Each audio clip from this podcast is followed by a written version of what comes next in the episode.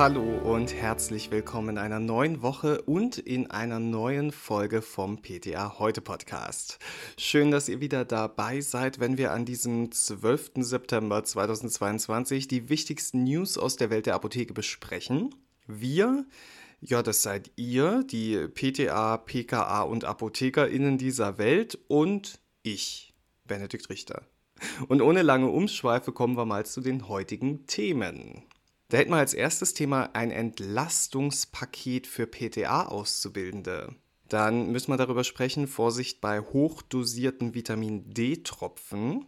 Dann haben wir noch das Thema Meldung von Arzneimittelrisiken per Webformular und ganz zum Schluss noch ein Schmankerl, die PTA heute auf der Expo Farm.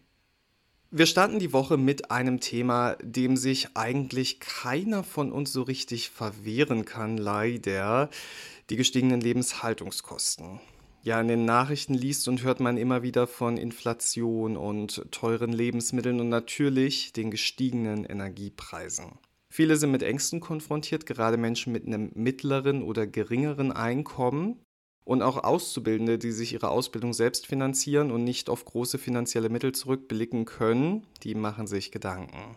Deshalb hat unsere Bundesregierung ein weiteres Entlastungspaket für die Bevölkerung beschlossen und geschnürt, wie es immer so schön heißt. Mit dem sollen die gestiegenen Preise für Energie und Lebenshaltung abgefedert werden. Während das vorhergehende Entlastungspaket an Erwerbstätige ging, werden im neuen auch PTA-SchülerInnen und Pharmaziestudierende berücksichtigt. Das erste Entlastungspaket enthielt Punkte wie den Wegfall der EEG-Umlage und einen einmaligen Heizkostenzuschuss.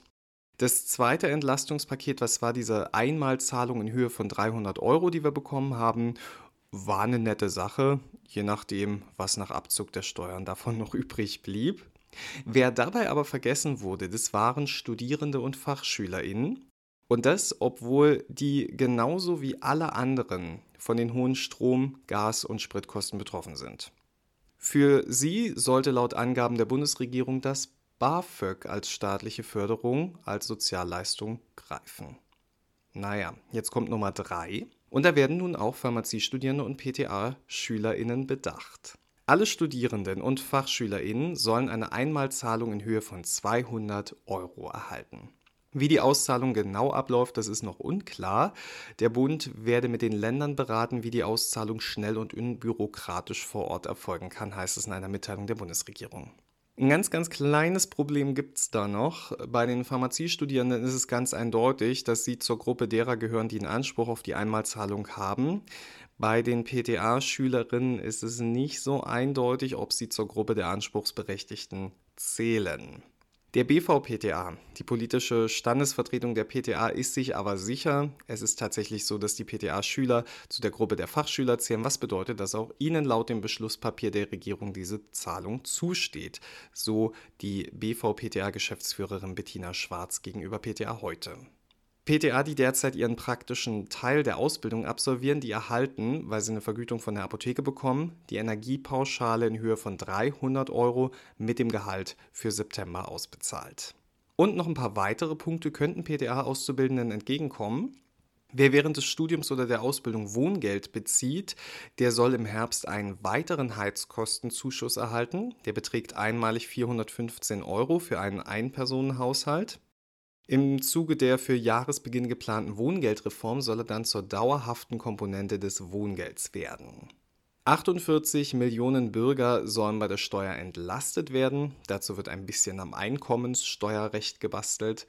Und zum 1. Januar soll dann auch das Kindergeld um 18 Euro monatlich für das erste und zweite Kind angehoben werden. Die Erhöhung soll für 2023-2024 gelten.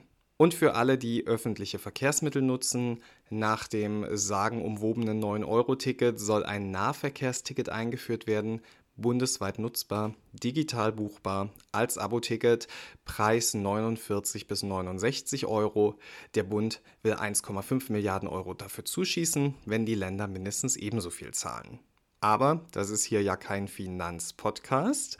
Deshalb wandern wir im nächsten Thema mal schnell in den HV und sprechen über Vitamin D3.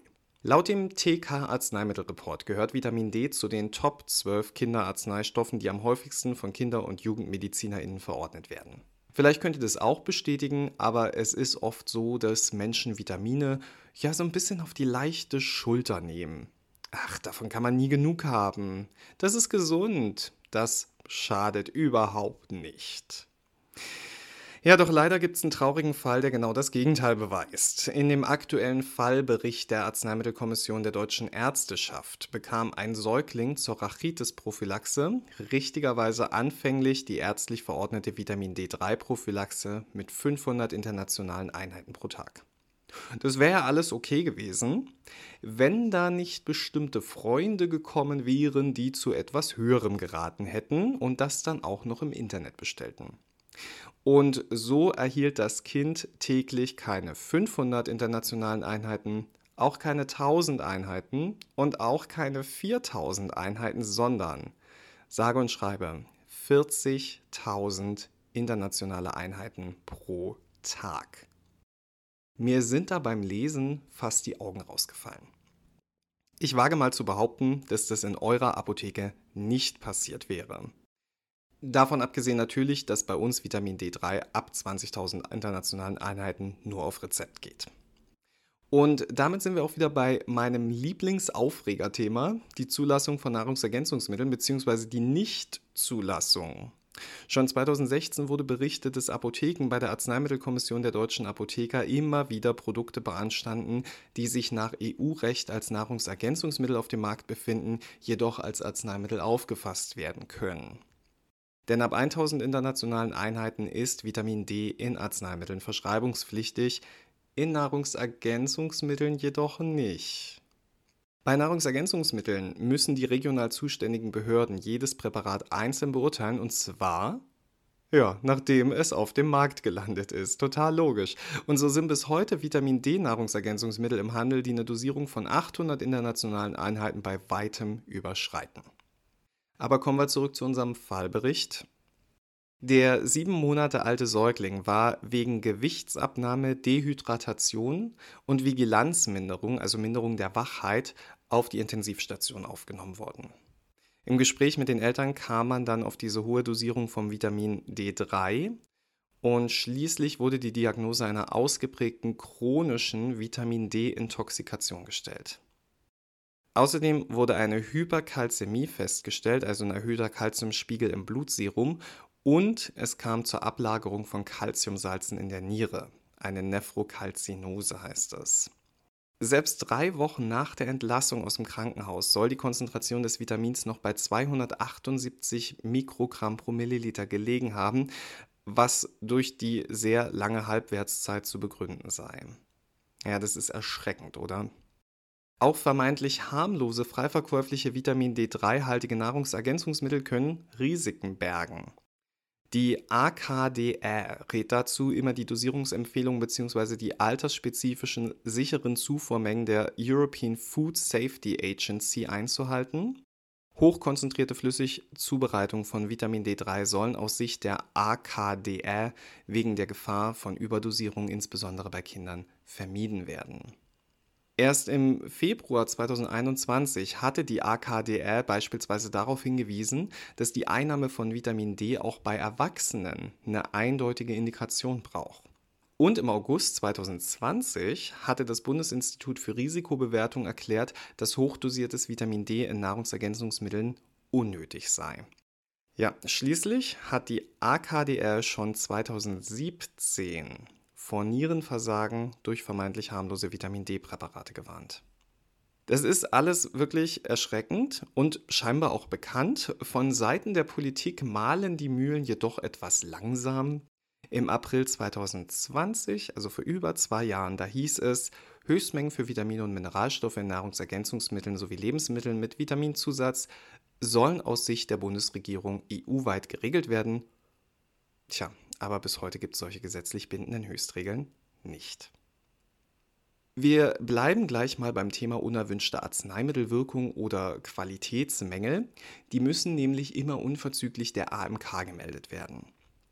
Am schnellsten geht das mit dem Webformular und das hat seit kurzem eine neue Funktion. ApothekenmitarbeiterInnen sollen in der Beratung proaktiv nach Nebenwirkungen fragen, die im zeitlichen Zusammenhang mit der Anwendung von Arzneimitteln auftreten können, um den Schutz der PatientInnen sicherzustellen.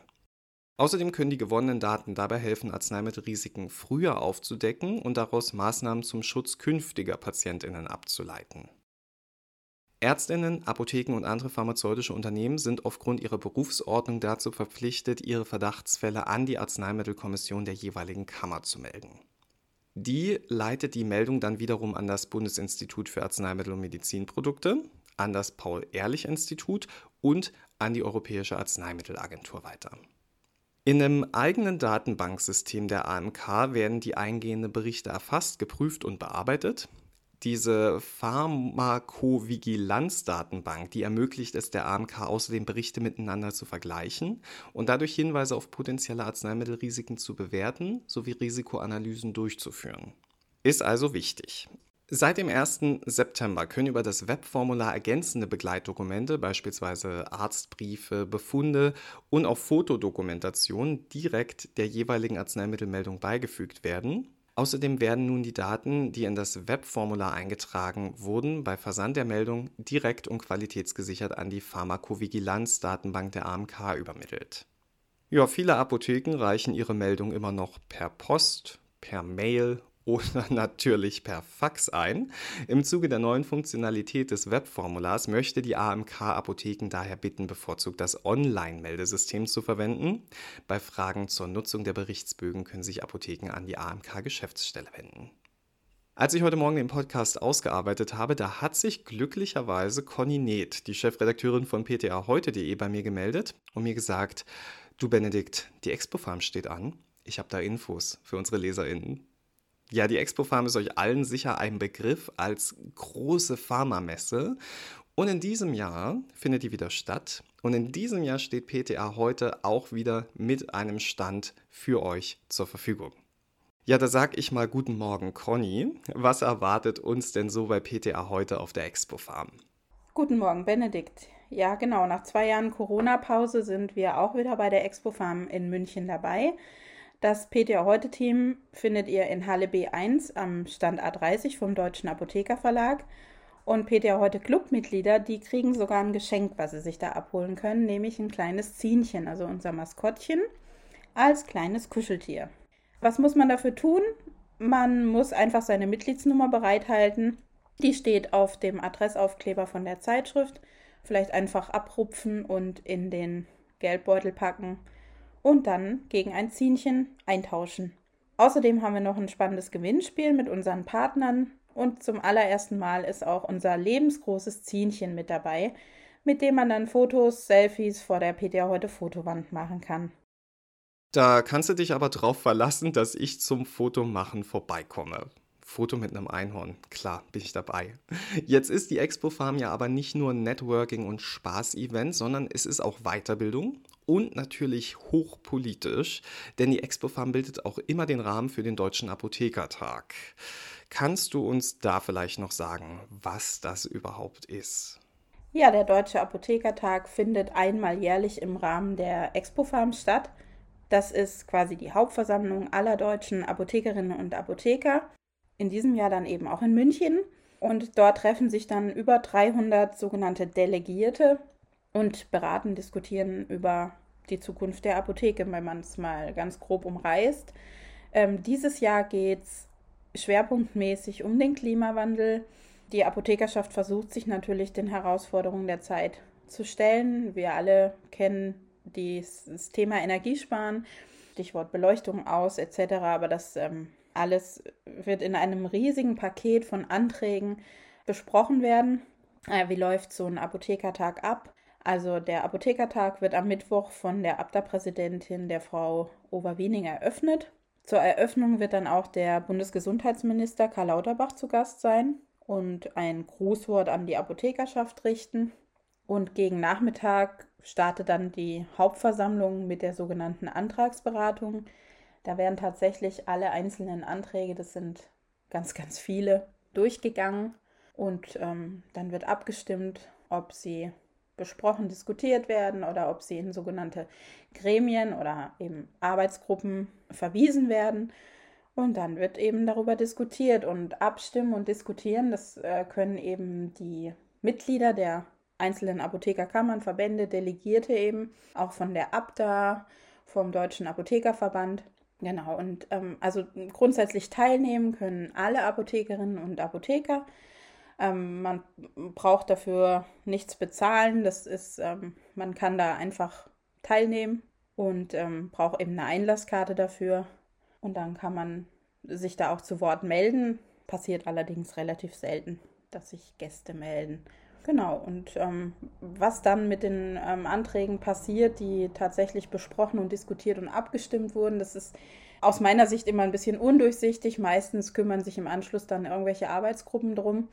Oft geht es eben auch um politische Anträge, wo man ähm, ja, bei der Bundesregierung irgendwas machen muss und es dauert dann immer sehr, sehr lange, bis sich da irgendwas tut. Aber so viel mal zum Deutschen Apothekertag. Vielen Dank, liebe Conny, für diese Erklärung und für deine Zeit. Und ich würde sagen, bis bald. Ja, danke dir, Benedikt. Und wir sehen uns auf der Expo Farm und beim Deutschen Apothekertag. Übrigens war das heute quasi eine einschleichende Dosierung, denn in den nächsten Wochen wird Conny hier die Stellung halten, während ich mir die Sonne auf den Bauch scheinen lasse. Ich mache Urlaub damit ich auch im Oktober gut gelaunt und informiert hier für euch vor dem Mikrofon sitzen kann. Das heißt, ich verabschiede mich für heute und für diesen Monat und ich wünsche euch allen ganz, ganz tolle Tage, wenig Stress, sowohl privat als auch auf der Arbeit und ganz viele nette Menschen in eurem Umfeld, auch äh, privat und auf der Arbeit. Schön, dass ihr heute wieder dabei wart. Nächste Woche gibt es dann eine neue Folge mit spannenden Infos. Ich werde jedoch nicht dabei sein. Bis dahin, gehabt euch wohl.